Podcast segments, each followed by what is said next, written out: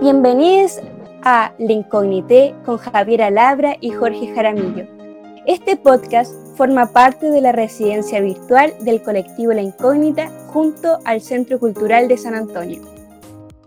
Segmento 1. Respondiendo incógnitas. Pero antes de pasar a nuestro segmento, queremos invitarles a que escuchen a Rose, cantante y compositora, con su nuevo EP 1855 pueden seguirla por las plataformas de Spotify y YouTube. Hola, hola, esperando que esté muy bien en sus casas, le damos la bienvenida a la cuarta y última edición de nuestro podcast. El día de hoy me encuentro junto a mi compañero Jorge Jaramillo y nuestros panelistas, Sacha Barrera, Julia Giuliani, Constanza Fraser, José Contreras, Brian López, Antonia Briones y Jacqueline Orellana. Hola a todos. Muchas gracias Javiera. Esta semana comenzaremos revisando las respuestas que nuestra audiencia ha dejado en redes sociales, pero antes queremos agradecer al Centro Cultural y a la ilustre Municipalidad de San Antonio por brindarnos su apoyo en nuestra residencia virtual. Exactamente. Bueno Jorge, ahora te parece si continuamos con la primera pregunta publicada en nuestras redes sociales. ¿Crees que el teatro tiene un rol que cumplir dentro de la educación? Según nuestra encuesta, el 100% de las personas encuestadas considera que el teatro es indispensable dentro del ámbito educacional, ya que proporciona herramientas necesarias para el desarrollo individual y colectivo dentro de la sociedad. ¿Qué te parece esta respuesta?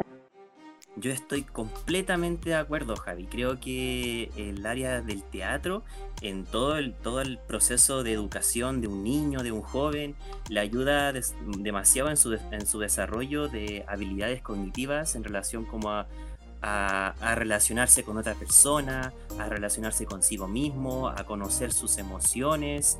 Eh, creo que lo ayuda mucho a reconocerse y reconocer su, su contexto también. Exactamente. Bueno, y continuando con esta misma idea, y la siguiente pregunta dice así, ¿sabías que existen colegios donde el teatro es una asignatura? El 75% de las personas que enviaron sus respuestas son conscientes de que en diversos colegios existe el teatro como una asignatura en malla curricular. Bueno, yo ahí quiero comentar algo. Dale, dale. Eh, sí, efectivamente sí, esto es así y yo tuve como la oportunidad de ser parte de uno de estos colegios. Yo soy de Antofagasta y estudié desde sexto básico en el Liceo Experimental Artístico y Aplicaciones, que es un colegio que, como lo dice la palabra, es artístico. Y en quinto básico pasa que uno tiene que elegir eh, una sección a la que cual quiere irse. Esto teatro, danza, etcétera y esto se llaman experiencias artísticas. Entonces nosotros en cierta eh, parte de la semana teníamos estas clases de teatro, en mi caso. Eso. Bueno, que sí, súper interesante lo que estás diciendo y claramente para que todos sepan, eh, como dice Jacqueline, hay un pequeño grupo de colegios, como los colegios artísticos, que incluyen el teatro como una asignatura. Pasemos a la siguiente pregunta. ¿Qué conocimientos de teatro adquiriste durante tus años en el colegio? Entre las respuestas encontramos que el 65% de los encuestados adquirió herramientas como coordinación, trabajo de la memoria, dicción, entre otras. Sin embargo, el 40% restante no desarrolló ningún conocimiento que podría otorgar el teatro. Imagínense ustedes. ¡Wow! Me parece súper... Eh, o sea, a mí siempre me ha llamado la atención esta distinción que hay entre, estas personas que nunca han tenido un taller en su vida de teatro y este otro grupo de personas que, que yo también me, me sumo a ese grupo, que aseguran que una persona debería por lo menos tener un taller de teatro una vez en la vida. Claro. como decía antes, te ayuda mucho en, en habilidades para, para, conocerte a ti, en habilidades sociales para poder insertarte en un mundo que estás recién conociendo cuando eres chico. Exactamente. Bueno, y siguiendo también con esta idea, eh, nuestra última pregunta fue, ¿Has tenido que usar el teatro para afrontar alguna asignatura o trabajo? El 100% de los encuestados respondieron que sí han tenido que utilizar el teatro para realizar ciertos trabajos. Es que claramente es así. Uno se enfrenta en su vida eh, como disertaciones en el colegio, como comunicarse con un otro. Eh, y el teatro claramente otorga herramientas para el desarrollo personal eh, o la comunicación con la sociedad. Es fundamental. Claro, claro yo en un momento recuerdo, o sea, yéndome a mi año de la básica, recuerdo una clase de lenguaje donde la profe nos había pedido que hiciéramos una obra de teatro para exponer un, poema, creo que me acuerdo. Y, era, era, era súper interesante porque esa clase eh, yo aprendí tanto utilizando mi cuerpo, eh, conociendo a los, demás, a los demás compañeros, que se me quedó grabada la clase. Y por eso también siento que, que el teatro aporta mucho en el aprendizaje del niño. Sí, pues toda la razón. Bueno, ahora continuamos con la pregunta incógnita del día de hoy. Esta pregunta la realiza arroba ale-97. Su pregunta dice así, ¿qué herramientas puede otorgar el teatro a los estudiantes más pequeños? Uh, interesante pregunta. A ver, voy a escoger a mi compañera Antonia Briones para que nos responda. Hola, muchas gracias. bueno, como ustedes bien dicen, estoy completamente de acuerdo. Yo creo fielmente que a través del juego el niño descubre el teatro. Y esto es lo que se está implantando hoy en día en, varias escuelas, varios colegios, desde muy pequeños. Y claro, más que herramientas son beneficios que, que todos los niños tienen. Ponte tú, hay uno que es desarrollar la expresión verbal, que esta favorece que el niño mejore la, mejor, ah, mejore la manera de comunicarse con la dicción, la fluidez, claridad, vocabulario, también ayuda a desarrollar la expresión corporal. Y así uno es más consciente de su cuerpo, de su respiración, el niño toma conciencia y la expresión de sentimientos se vuelve mucho más fructífera también.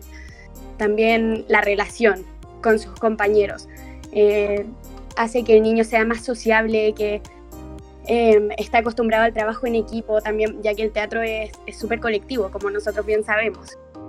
También los niños aprenden a conectarse, bueno, con las emociones, ya lo dije, y a reflexionar acerca de esto. Y a sentirse más seguros también ayudándoles a desinhibirse en su vida. Y eso más que nada, muchas gracias. Muchas gracias a ti, Anto, y también muchas gracias a la audiencia por estas preguntas increíbles que nos hicieron y a nuestros panelistas por estar aquí ayudándonos a responder. Segmento 2. Conversación al desnudo. Les invitamos a seguir a Andrea Zúñiga, bailarina profesional que está realizando talleres de baile de distintos estilos. La pueden seguir por la plataforma de Instagram como Andrea Clases de Baile. Así es, muchísimas gracias. Siempre es importante mantener el cuerpo activo. Bueno, y ahora para calentar los motores de esta conversación, vamos a hablar un poco del pasado. ¿Cómo fueron las primeras clases de teatro a las que asistieron o asisten? Mm, queremos escuchar de nuevo a nuestra compañera Antonia Brioni. Hola de nuevo, muchas gracias. Em, a ver, la primera clase de teatro a la cual asistí fue recién en la universidad. Mi colegio era súper científico, entonces jamás nada, ni siquiera en una clase de lenguaje tuve una clase de teatro. Era súper frustrante porque yo desde chiquita quería ser actriz, pero no sabía absolutamente nada, entonces no sé ni siquiera por qué quería ser actriz. Y pasó que ya llegué a la U y la primera clase fue, ni siquiera me lo imaginaba porque era jugar, literal. Eh, la primera clase que tuve me acuerdo que fue actuación y era en primer año de juego e improvisación teatral. Entonces llegamos y empezamos a jugar y yo como, ¡ay, qué bacán! Como, ¿por qué, ¿por qué no me metí antes a alguna clase de teatro? Entonces ahí fui descubriendo este mundo y bueno, aquí estamos, cinco años después. Seguimos en la U, eh, pero todo súper bacán, bien. Así que eso. Muchas gracias, Anto. Em, bueno, vamos a continuar con la siguiente pregunta. Como actores y actrices han tenido la oportunidad de dictar una clase o un taller de teatro, cedo la palabra a José, a la Connie. ¿Alguno me quiere responder? Hola, aquí yo, Connie. Hola, Connie. Em, bueno, yo eh, tuve la fortuna de poder trabajar en el Sename, haciéndole clases a los chicos de ahí, de teatro. Y bueno, fue una, fue una experiencia bastante difícil, pero porque bueno, no, no están acostumbrados a eso, pues. Entonces, pero después de ver el resultado, de cómo quedaron los chicos, quedaron contentos, entonces nosotros nos dimos cuenta con mis compañeros que hicimos el taller eh, que al final habíamos hecho un buen trabajo y, al final eso es lo que queda, como, como fue muy bacán después ver que había todo resultado bien y, y eso fue muy bacán. Bueno, yo comparto lo que dice Connie. Em, también he tenido la fortuna de haber podido realizar talleres a estudiantes y en un inicio es súper complejo, pero es muy interesante cómo se genera em, esta retroalimentación entre tu persona y las personas a las que le estás enseñando. Em, para mí fue muy lindo el poder aprender de estos artistas a los que yo le estaba enseñando, que no tenían eh, formación en teatro, sino que era un taller más que nada nuevo y, la mayoría eran estudiantes, entonces no tenían de dónde haber asistido a una universidad con, con talleres de teatro o, o simplemente cursar una carrera. Digo, estudiantes de media o enseñanza básica. Y, y eso, eh, con el tiempo yo me di cuenta que al final yo aprendía más de ellos que lo que yo les estaba enseñando a ellos. Y, fue muy lindo, una muy bonita experiencia. Yo eh, pude descubrir muchas cosas en estas personas porque además de ser actores o actrices, eh, tenían muchos otros talentos que creo que es muy interesante o importante explotar y, descubrir en nosotros mismos. Claro, claro, también es importante este, este momento que entrega el teatro de unir otros talentos, otras artes también, ¿cachai? Claro. Bueno, eh, continuando con la pregunta, la siguiente es, ¿cómo creen que aportaría el teatro en los colegios? ¿Está por ahí Julia, Jacqueline, que me puedan responder? Sí, aquí estoy. Em, bueno, siento que el teatro sería un gran aporte y no solo como taller, la verdad.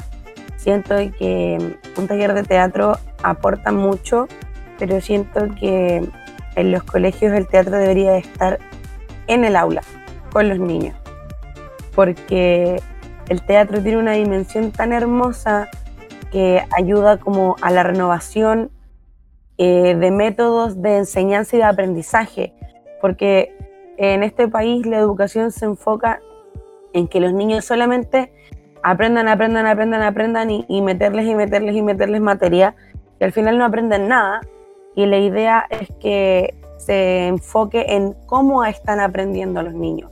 Porque al entender cómo están aprendiendo, van a poder eh, desarrollar métodos para que todos aprendan el mismo contenido, pero con el método de cada niño, porque no todos los niños aprenden igual y no todos los niños tienen la misma facilidad para adquirir y entender distintas materias, por el tema también de, de las inteligencias múltiples, no todos somos buenos para todo, hay distintos tipos de inteligencias, entonces hay que enfocarse en cómo están aprendiendo nuestros niños para así eh, darles herramientas para que ellos puedan recibir la misma información.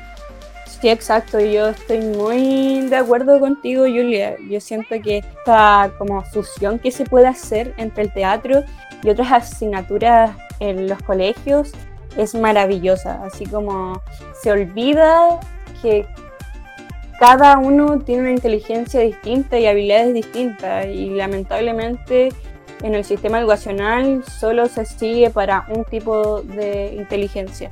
Hablando de esto mismo, otro beneficio que tiene el teatro y que está comprobado científicamente es que ayuda a entrenar el cerebro para que podamos recordar y tengamos una mejor memoria. Claramente, muchas gracias chicas y también reforzar lo que dicen ambas, eh, de que el teatro entrega herramientas que ayudan a reforzar esas materias, a los niños aprenden de una manera mucho más lúdica y bueno, está comprobado de que funciona. Así que muchas gracias a todos y por último con Jorge nos gustaría cerrar este segmento con una última pregunta. ¿Recuerdan algún dicho o enseñanza particular de sus profesoras o profesores? Sacha, Brian, si alguno está por ahí. Em, yo recuerdo uno muy claramente y es como el dicho, frase o lo que sea que más me marcó. Em, voy a contar una historia primero para contextualizarlo. Eh, cuando estábamos en la universidad, eh, a mí me pasaba que siempre las primeras clases llegaba tarde. Porque, por ejemplo, no sé, el año pasado me demoré 40 minutos en metro en llegar a la universidad y ahora cuando entramos a clases eh, yo me voy 40 minutos antes a la U pensando que voy a llegar a tiempo. Pero en realidad me demoro una hora, entonces llegué 20 minutos tarde, por decirlo así. Y una vez eh, hice eso en mi primera clase de voz y llegué cuatro minutos tarde. De hecho, estaba hablando por WhatsApp como chiquillo, estoy bajándome del metro, como porfa, dígale al profe que, que me atrasé porque no pasó la micro, ya, etcétera. Y estaba como ya corriendo a la universidad y llegué cuatro minutos tarde. Y toqué la puerta y el profe abrió, salió y me dijo, llegaste tarde, no puedes entrar hasta que yo te lo diga. Y yo así, impactadísima, como que nunca me había pasado eso. O sea, ningún profe me había dicho como en la primera clase no podía entrar. Y, me quedé afuera, Sí, solo por cuatro minutos. Fue acuático. Y ahí esperando, qué sé yo, hasta que salió y me dijo como ya, ahora puedes entrar. Claro, estaban todos adentro, menos yo, la que llegó tarde. Y ahí ese profe eh, dijo que si uno llega cinco minutos antes, uno llega a tiempo. Que si uno llega a la hora, ya está atrasado. Y si llegaste cinco minutos tarde, ya no estás, ya no llegaste. Y creo que esa frase, como que ese refrán, me marcó así caleta todo el resto de la carrera. Tenía eso, cada vez que como que, no sé, me quedaban 15 minutos para llegar a la clase y yo decía, voy a llegar tarde, voy a llegar tarde, voy a llegar tarde, y como que fue mi nuevo refrán de vida. Así como dicho, dicho, o frase, yo creo que el que más me ha marcado fue un dicho que no es de la persona que me lo dijo, sino que de una eminencia del teatro, porque esta persona lo utilizaba porque también le quedó muy marcada a él. Que fue mi primer profe de teatro, que antes de una función nos dijo, haré todo lo que he soñado o no haré nada. Y bueno, un día soñé que estaba haciendo un podcast y aquí estamos, haciéndolo. bueno, así se van cumpliendo los sueños. sí, justamente. Bueno, muchísimas gracias a toda la respuesta. Eh, muy interesante cada una de las reflexiones. Y para seguir con el podcast, vamos a dejarles con Rose y su éxito Vibra.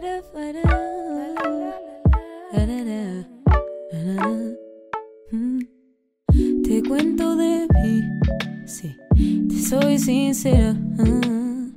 Cuando yo te vi la vez primera, te puedo decir, ser muy honesta. Me siento en paz, en paz, por vez primera. Un caos dentro de mi miedo, inseguridad. Este, este, este, ¿Qué puedo decir? Me cuesta expresar, me, me, me. Y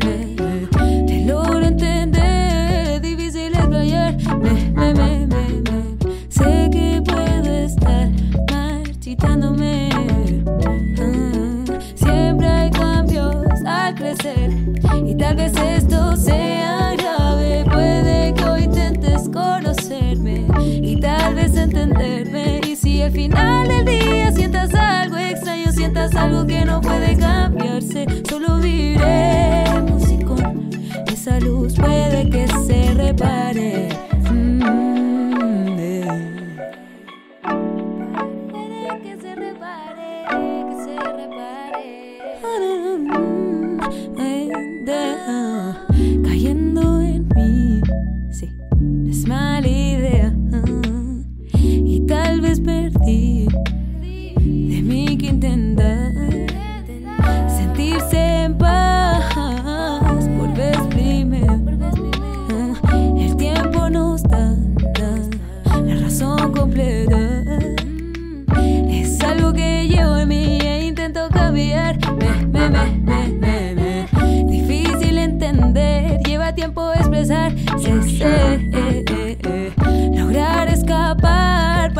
No me pare.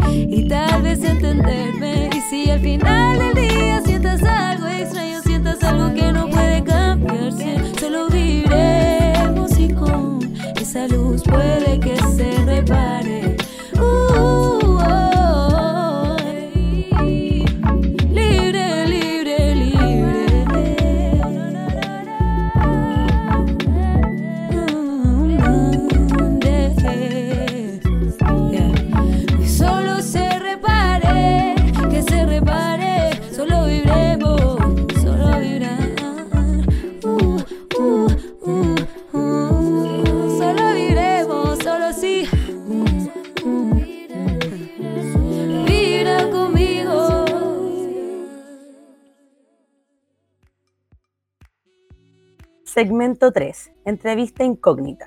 Les invitamos a seguir a Azar Prod, compañía especializada en eventos musicales, con una gran cartelera de espectáculos aptos para toda la familia y en especial para las chicas del hogar. Pueden seguirlos en su cuenta de Instagram, Azar Prod. Ahora queremos presentarles a nuestra gran invitada, María Ruz Arevalo. Ella es actriz y profesora oriunda de la sexta región. ¿Cómo estás? Un gusto tenerte con nosotros. Bien, Javi, gracias. El gusto también es mío. Agradezco la invitación. Muy amable. Para ti para Jorge. gracias. Y Brian. Mira, para comenzar, nos gustaría que nos contaras un poquito más sobre ti eh, y cómo entraste a este mundo del teatro y la educación. Eh, ya tienen tiempo.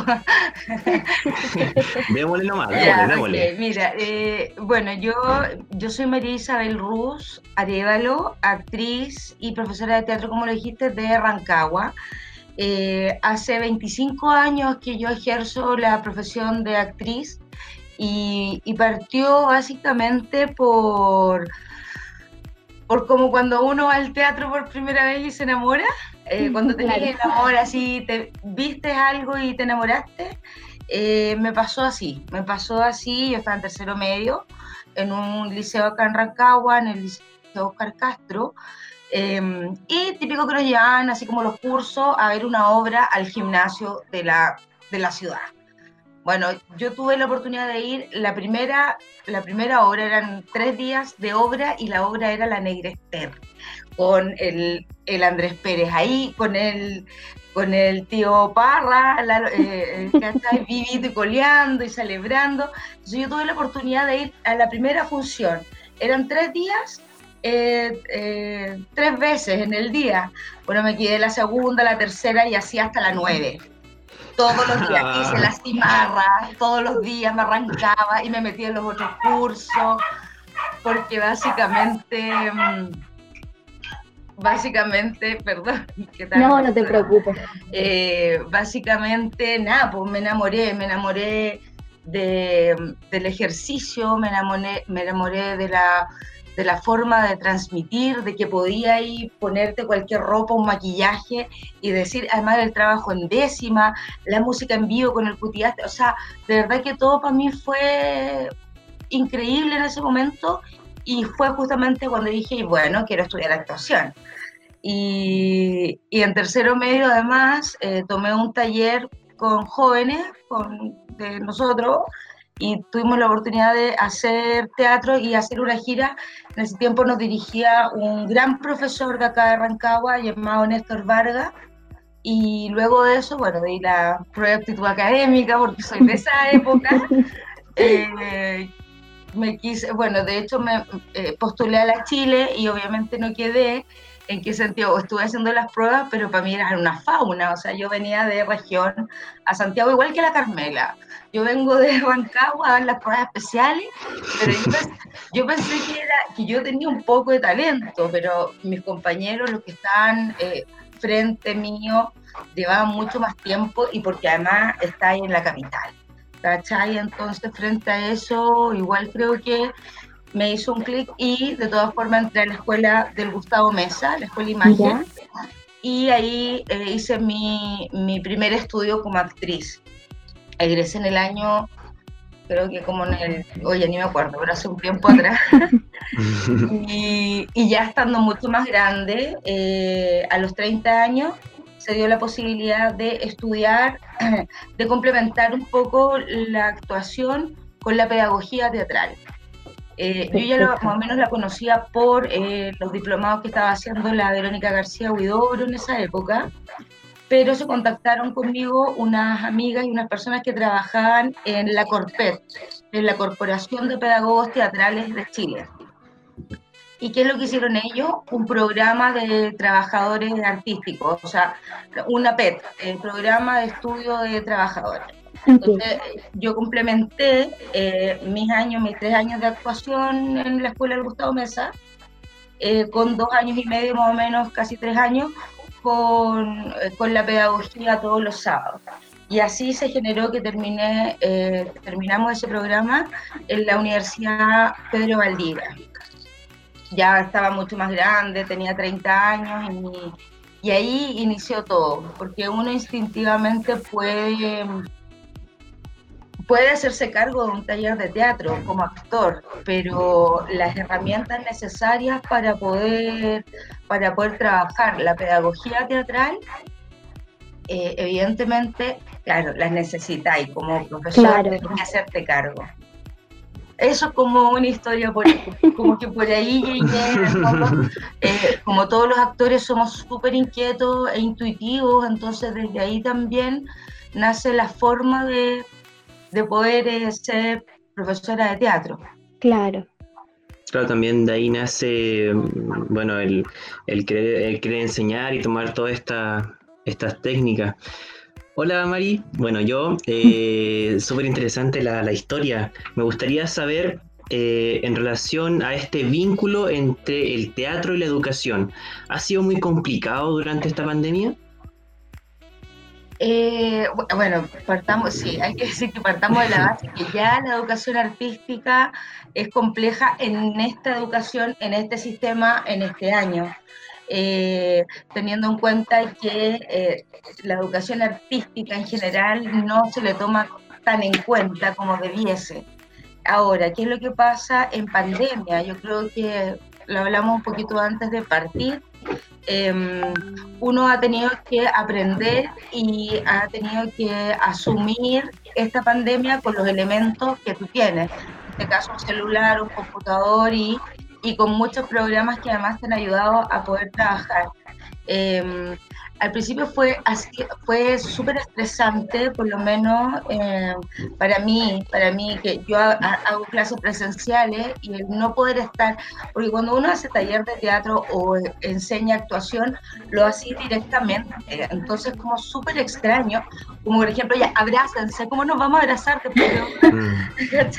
O mírense a los ojos, eh, haciendo juegos, o sea, siempre desde el juego entonces, en ese sentido, eh, claro, había que sacar el chip que uno tiene del siglo pasado, pum, y rápidamente subirse al carro y poder trabajar con lo que uno tiene, básicamente, y con lo que está haciendo.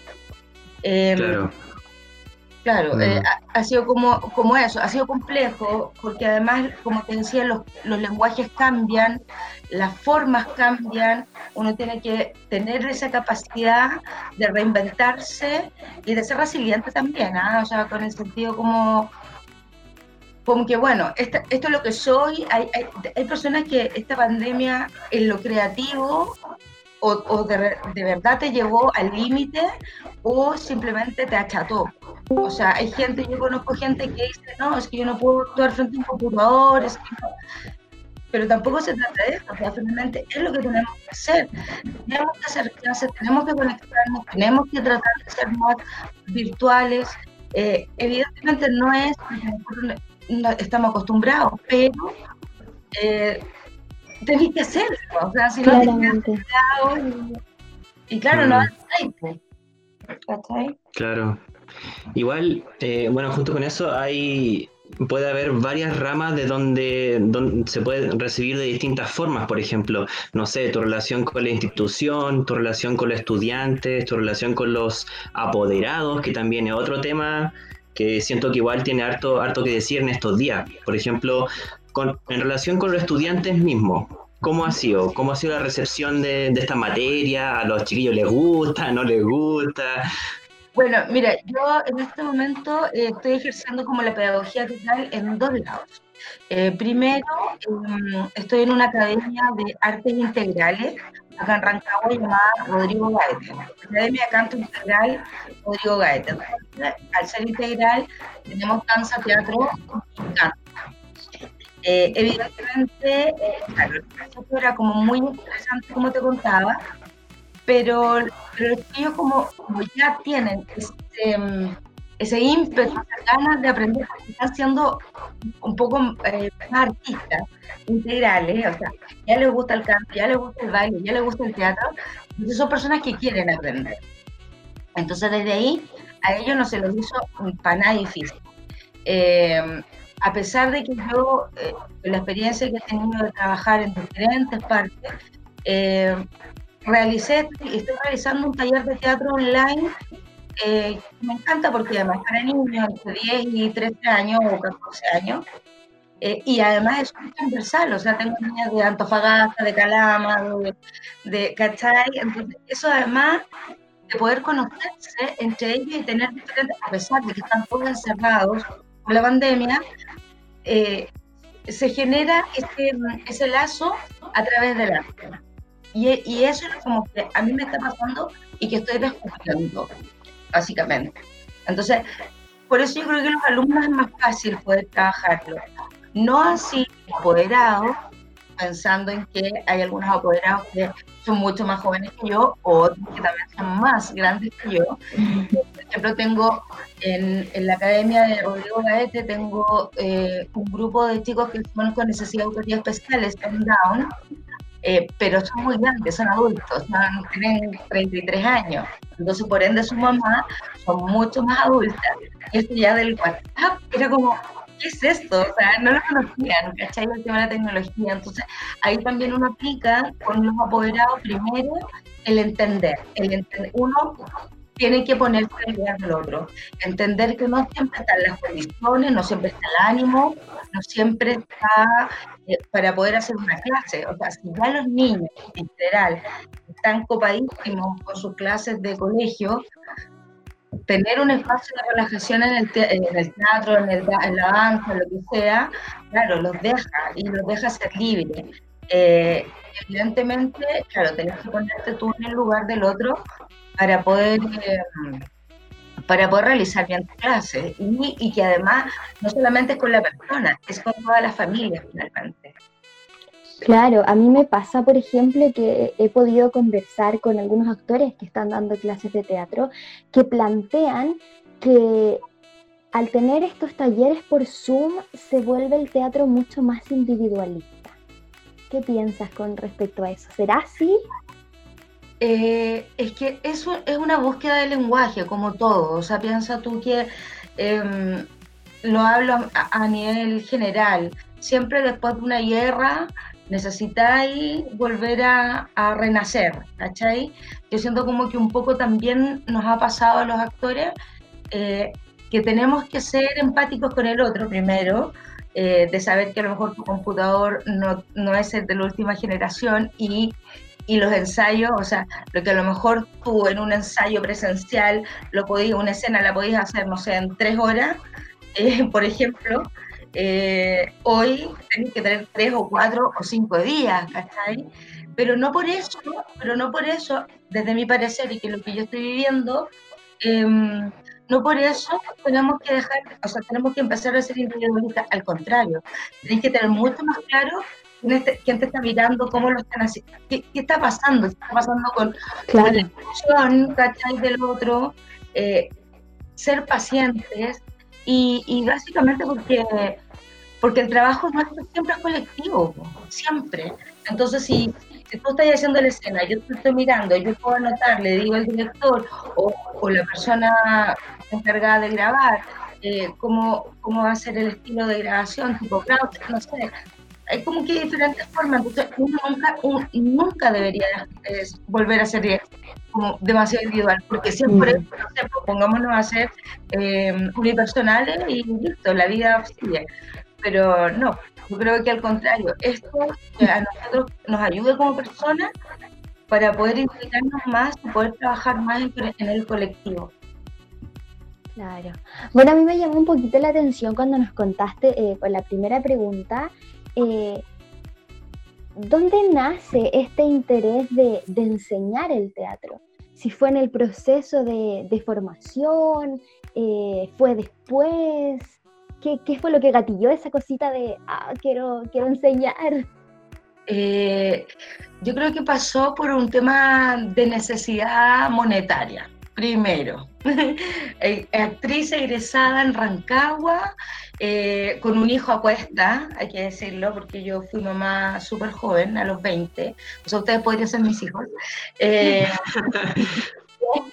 eh, entonces, había que generar. Entonces, ¿qué es lo que hace uno? En- Entre cosas, me pasó que yo fui a pedir trabajo primero a los colegios, eh, porque estuve en varios colegios, tengo, tengo que decirlo, nunca negarlo y jamás omitirlo. Pasé por todos los colegios. Entonces, ¿qué hice? Fui a pedir pega, eh, porque quería iniciar un taller de teatro en un liceo comercial, por ejemplo, eh, donde, donde su estudio era demasiado metódico para ciertas carreras técnicas. Entonces, desde el teatro, desde lo que yo aprendí, que fue mi primer colegio donde yo hice clase, fue comercial. Y también, evidentemente, de poder entregar todo ese conocimiento que a mí me habían dado en la escuela de teatro, pero siempre pensando en que los cabros, y, y mal pensando, porque hay que decirlo, mal pensando que los, los alumnos, los, estudi- perdón, los estudiantes, eh, puedan llegar a hacer una obra perfecta si son chiquillos de primero, segundo, tercero, cuarto, medio.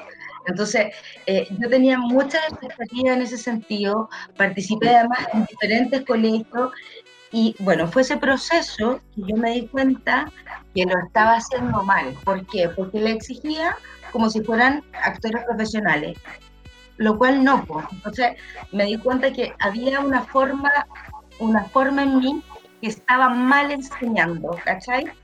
Que no era, que podía ser empática, que le podía eh, dar tips, conocimiento, eh, metodología, etcétera, pero me faltaba como la herramienta directa para llegar con ellos. Eh, y ahí, ahí me doy cuenta que evidentemente no todo tiene que ser tan estructurado. Chiquillos, este proceso duró, no sé, pues yo tenía 24 años hasta como los 28, o sea, la búsqueda también, o los 30, porque yo a los 30 volví a estudiar pedagogía en teatro. Entonces, ahí me doy cuenta, después de seis años, que uno tiene que ser súper consciente de que está trabajando con estudiantes, eh, en este caso de colegio. Eh, porque tú eres el reflejo también de lo que ellos, eh, ellos te toman como un referente también. Entonces, no sé, yo les voy a contar algo súper chistoso. Estábamos en, una, en un campeonato, o sea, un campeonato, un encuentro de teatro que se hace a nivel na- regional aquí, que lleva 30 años haciéndose, eh, de, eh, de colegio, digamos, de séptimo a cuarto medio, y ya estábamos así todos, y ya nos vamos a concentrar, y, con las manitos tomadas, y no sé qué, en, en un chileno, en una pista municipal, etcétera. Y de repente vienen, vienen otros chiquillos que recién se bajaron del escenario, venían felices al lado de nosotros, y ya estaba así, ya chicos, nos vamos a relajar, y yo, ¡uh! Y yo, cállense, nos queremos relajar. O sea, pero, pero, profesionalismo. Cero profesionalismo. Entonces en ese momento me di cuenta que, que no, que estaba mal. Porque finalmente yo le estaba exigiendo a estudiantes un resultado que no era el, el correcto, ¿cachai? Eh, mi, mi metodología no era la, la panacea. Entonces, evidentemente, cuando eh, vuelvo a estudiar mi segunda carrera, pedagogía en teatro, entiendo que el teatro se debe ver desde el juego, desde una forma que tú puedas crecer y desarrollarte a través del teatro, con, tus con las herramientas necesarias, con la metodología eh, di- diferente. Es cierto, o sea, eh, pero uno también se tiene que equivocar y, es, y, y tampoco que se te acaba el mundo, no, al contrario. Uno se equivoca tantas veces y lo volví a hacer, lo volví a hacer hasta que finalmente uno puede estar como con la tranquilidad de que el estudiante más que aprendió en el resultado, sino que fue un proceso, un proceso eh, de trabajo en equipo, un proceso de, superación, un proceso de, de búsqueda de personajes, de poder entender una historia, de poder crearla, de poder hacer un grupo, que ese grupo además eh, yo debo decir que tengo la, la, fortuna de que muchos de mis estudiantes después eh, estudiaron teatro, entonces eh, también somos colegas. Y eso es muy gratificante, eh, porque uno lo que quiere es que cada persona pueda buscar dentro de su proceso personal un desarrollo un desarrollo integral, ¿cachai? Un, de, un, desarrollo ético, un desarrollo, no sé, artístico, evidentemente, pero bás, básicamente son los procesos. Bacán, bacán, sí, igual a mí me pasa que, que, de una idea, una reflexión mía, también siento que siendo un poquito más específico, es importante que también se, se, se entienda y se conozca el contexto de los estudiantes, como conocer a tus estudiantes, saber cuáles son sus capacidades también, saber lo que pueden llegar y como entender el, el, el general. Creo que también es importante eso. Eh, bueno, ya, eh, hablando de, cómo ha estado el, ambiente ahora, la, educación, ¿tú actualmente estás trabajando en algún proyecto artístico y está relacionado a la educación? Uno, varios, por ahí, no sé. Eh, bueno, sí, sí, sí, ya les, les, comentaba que estoy en esta academia de, de artes integrales, pero además estoy participando en una fundación que estamos recién partiendo, una fundación que se llama Somos Más, eh, y mi labor ahí es participar en el equipo de primera infancia, desde el teatro. Ya hablando desde primera infancia de los dos a los seis años.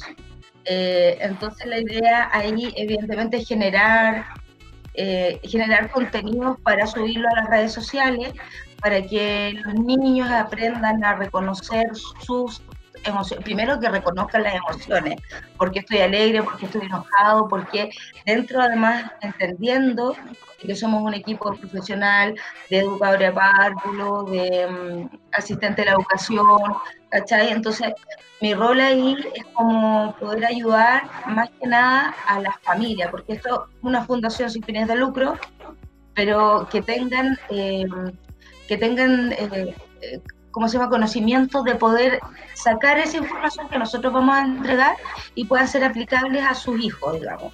Y cómo reconocemos también nuestras propias emociones, pensando, eh, esto nace justamente por la pandemia.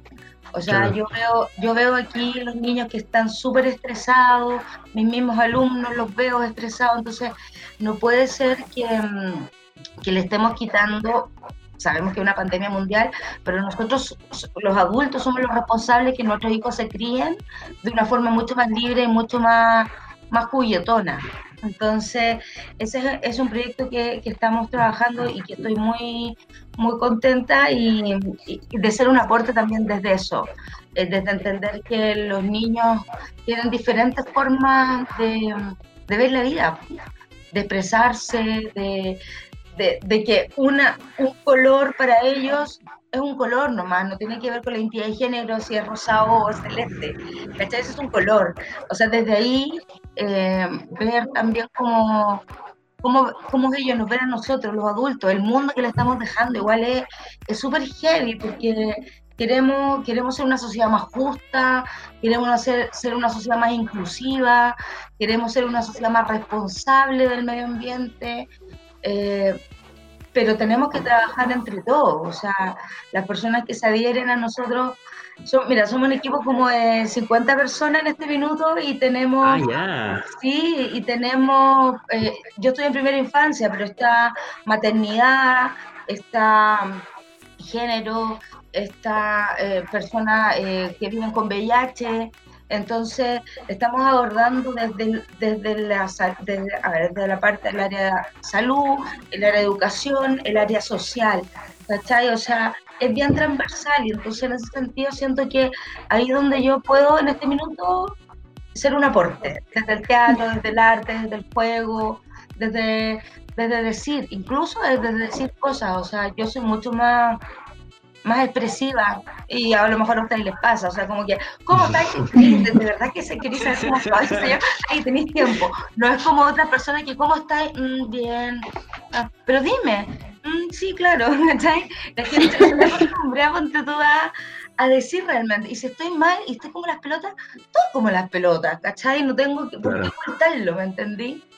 O sea, ya, ya, como que eso está más resuelto. Entonces, si la gente además, en general, las personas que estamos en esta vida, que estamos en este mundo y nos juntamos para hacer algo, un mundo mejor y más consciente, yo creo que todo, todas las, todo, todos los lados son buenos y el arte es uno de ellos. Y el arte en su totalidad, o sea, hablando del teatro, hablando de la música, hablando de la literatura, el, ¿cachai? Eh, no, no, tenemos que encasillarnos, o sea, tenemos que justamente el, conocimiento que tenemos, tenemos que entregarlo. ¿Para qué? Para que las nuevas generaciones, de verdad que ya, ya ellos nos dan eh, un, una vida mucho más sana de repente, más, más resuelta. O sea, ya, eh, ¿cachai? Somos a veces los adultos los que nos ponemos Mm, más trabas. Eh, y por lo mismo hay que empezar a generar que esas trabas se suelten para que la vida sea un poco más fácil, más placentera y más alegre también. Para todos. Para, todos. para todos. Todo el rato. Mm. Bueno, decirte que ha sido, la verdad es que a mí particularmente súper enriquecedor escucharte, como que te dan ganas de hacer oh. cosas, de movilizarte, de decir yo quiero también. Y, bueno, darte las gracias por estar acá, por este momento. Eh, sabemos que el teatro es primordial en la educación, es algo que, bueno, todos los actores, todos los artistas estamos luchando también para que se incluya dentro de la malla curricular. Así que bueno, muchas gracias por este momento.